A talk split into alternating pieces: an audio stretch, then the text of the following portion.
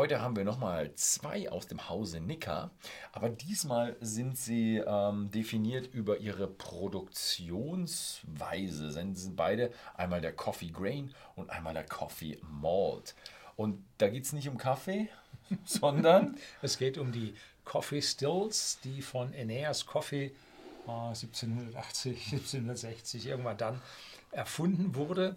Und es ist eine, ja, eine Column Still, also eine Säulendestillationsanlage mit Böden drin, wo Alkohol kontinuierlich destilliert wird und damit die Geschichte relativ günstig im Preis macht. Und damit wird sie für die Blended Whisky Industrie sehr, sehr stark verwendet.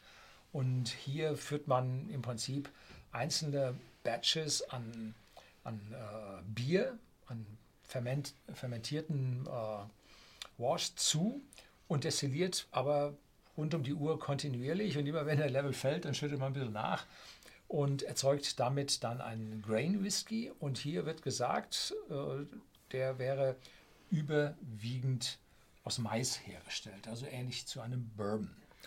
Mhm. Gut, ich gehe mal davon aus, Mais ist auch eins der ja, preiswerteren mhm. äh, Getreide. Ich hätte aber gesagt, Weizen wäre eigentlich noch ein bisschen, aber das ist noch will, billiger, ja. Mhm. Aber das will man eigentlich wahrscheinlich nicht. Ich bin Apropos, echt billig. Ähm, wir haben vergessen zu sagen, bei whisky.de im Shopsystem finden Sie diesen Nika Coffee Grain für 49,90 Euro und der hat 45 Volumenprozente. Mhm. Ja, äh, also schöne Geschichte. Ähm, was wollte ich sagen? Der ist aber, es ist deren, deren Signature Grain Whisky. Und es ist ein Single Grain Whisky. Also er kommt nur aus der Miyagikyo Brennerei. Denn Nika hat zwei Brennereien, das ist einmal Yuichi und einmal Miyagikyo. Yuichi hat nur Pot Stills, deswegen muss ein Coffee äh, Grain, Single Coffee Grain muss aus Miyagikyo kommen. Ähm, was, ich in, was ich bespannt bin, ist, ich durfte mal auch hin und wieder bei denen in Japan, das war jetzt nicht hier bei Nika, aber ich durfte mal bei denen die verschiedenen Rohbrände probieren. Vor, ähm, weil die haben nicht nur eine Coffee Still, da man denkt sich, diesen Coffee Still brauchen sie nur eine, nee, die haben mehrere. Und äh, da produzieren sie verschieden starke.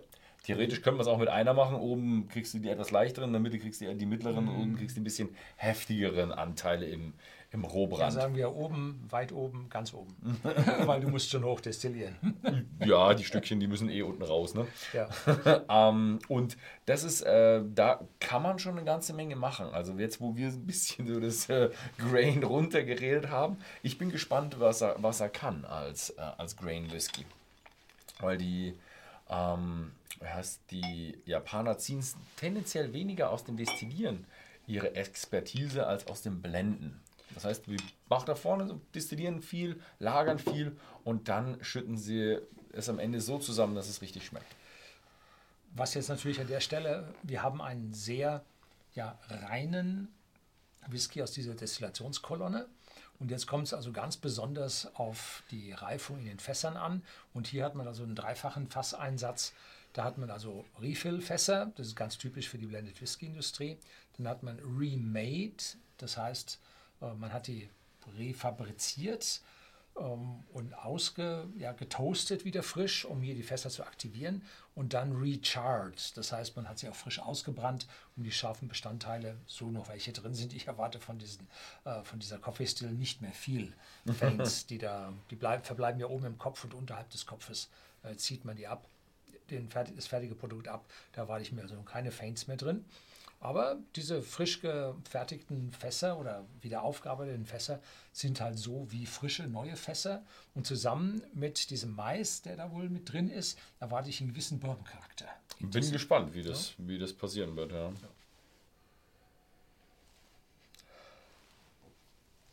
ja, also massiv Vanille, das sind die frischen Fässer. Mhm. Dazu eine florale Note, leicht, fruchtig. Ein Hauch geht es rüber in Zitrus. Ja. Und leicht kühlend in der Nase, vielleicht sind das die 45 Volumenprozente, ist so ein bisschen nach Minze mhm. oder Eukalyptus. Ja, das habe ich. Mhm. Oh ja, also es ist äh, definitiv so ein Bourbon-Charakter drin. Aber er hat auch, wie du sagtest, so was Frisches drin. Das ist mir auch sofort aufgefallen. Und man merkt wirklich, es ist irgendwo anders. Also so einen, so einen typischen so einen typischen Art von Whisky kann ich jetzt hier nicht mit verbinden. Also ist kein Bourbon, ist auch kein normaler Grain, würde ich sagen. Ist auch jetzt, also ist ganz was anderes. Also er hat irgendwo so einen, einen ganz anderen Charakter. Ich finde aber auch, er hat noch ein bisschen was Frischfruchtiges. Verbinden sich für mich so ein bisschen mit diesem äh, frischen Eukalyptus, was du sagst. Ich weiß nicht, ob es Eukalyptus ist, vielleicht Ja. Minze, aber er hat, ganz ehrlich, man, man fühlt hier eher so eine, eine Frische drin. So, und hier sagen sie also reife Birne, Kirschen, exotische Früchte, Zitrusnoten von Blutorange und Limonen.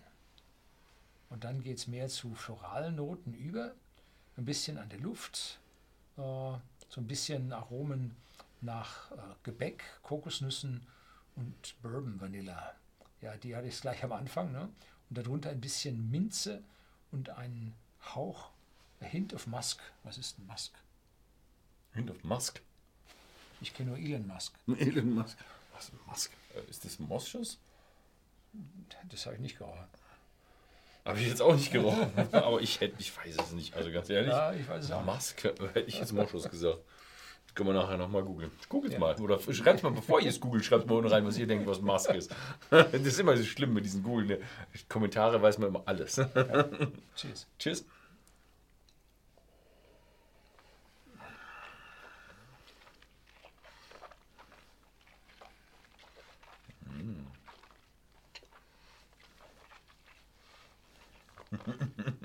Es passiert genau das, was passieren muss.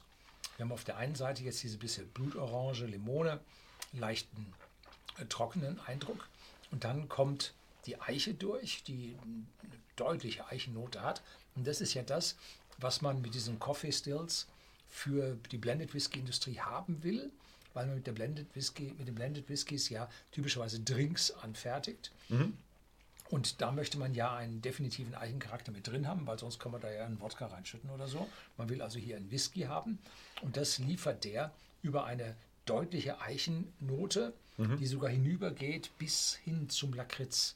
Also das ist schon heftig, lässt dann aber relativ zügig nach und bringt jetzt so einen leichten ja, Nachgeschmack nach Kaffee, nicht also Coffee, einen leichten Nachgeschmack nach Kaffee.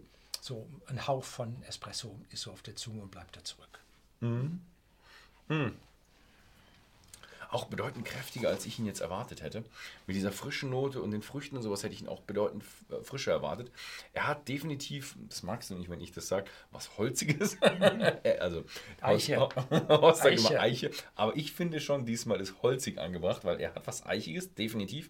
Aber er hat auch ein bisschen was Lakritze und dieses Lakritze würde ich eher, weil Lakritze ist ja auch so ein Süßholz, ne? Genau. Aber irgendwas dazwischen hat er auch noch. Also ich finde, der hat wirklich auch nicht wirklich nicht negativ gemeint, was Holziges mit dabei. Ist aber auch so süß, Karamell, Bourbon-Charakter ist auch mit dabei. Und natürlich, wie du auch gesagt hast, Eiche. Also er schmeckt nach Whisky, aber wieder, es ist kein so ein typischer Whisky-Geschmack, sondern der hat so ein bisschen die Süße vom Bourbon, die Eiche von einem Schotten und äh, keine Ahnung. Also Ja, irgendwo. also hier sagen sie, also die, die, das Versprechen des Geruchs spiegelt sich dann im Geschmack. Finde ich nicht. reifen Früchten mit Rum-Akzenten, Klammer auf, Bananen, Klammer zu. Gibt es Bananenrum? Nee, Rum ist aus Melasse, ne? Rum muss aus Zuckerrohr sein. Ja. Also Zuckerrohrprodukten. Zuckerprodukten, ja. Und Karamell. Die Komplexität entwickelt sich mit Anklängen von äh, Lakritze und Sternanis. Ja, das, das stimmt. Lakritze, Sternanis. Aber die anderen so mit frisch fruchtig, also fruchtig, hat ein bisschen. Aber ich finde es äh, Sternanis, würzig, Lakritze. Die ist- mehr dominant im, dominanter. im mittleren Abgang. Und der mittlere, die mittlere Geschmackspalette zeigt mehr Früchte, ähm, dominiert bei äh, Birnennektar und geht über in mehr cremige Noten mit einer omnipräsenten Frische. Und im Finish genauso angenehm wie in der Palette, äh, den, den, im Geschmack mit Birnen, Vanille, Bourbon, äh, Bourbon Vanille und äh, endet mit einem leichten bitteren Touch. Very nice light bitter touch. Ja, und der light, nice light bitter touch ist jetzt auch schon vorbei. Ja. Ja. Also ist ein, ist ein netter, Ja, ganz was anderes. ganz, ganz weißes, abwechslungsreicher Whisky. Mhm. Also ein wirklich ein Signature Single Grain Whisky aus dem Hause Nicker. Und jetzt bin ich mal gespannt, wenn man das Ganze jetzt nochmal auf, äh, wie heißt's, Mit Malt auf macht. Malt macht, wie das dann schmeckt. Aber ihr müsst dafür aufs nächste Video warten. Ja, wem es gefallen hat, den Whisky gibt es natürlich auch bei whisky.de im Shop zu kaufen. Zurzeit für 49,90 nach Deutschland und Österreich. Vielen Dank fürs Zusehen und bis zum nächsten Mal.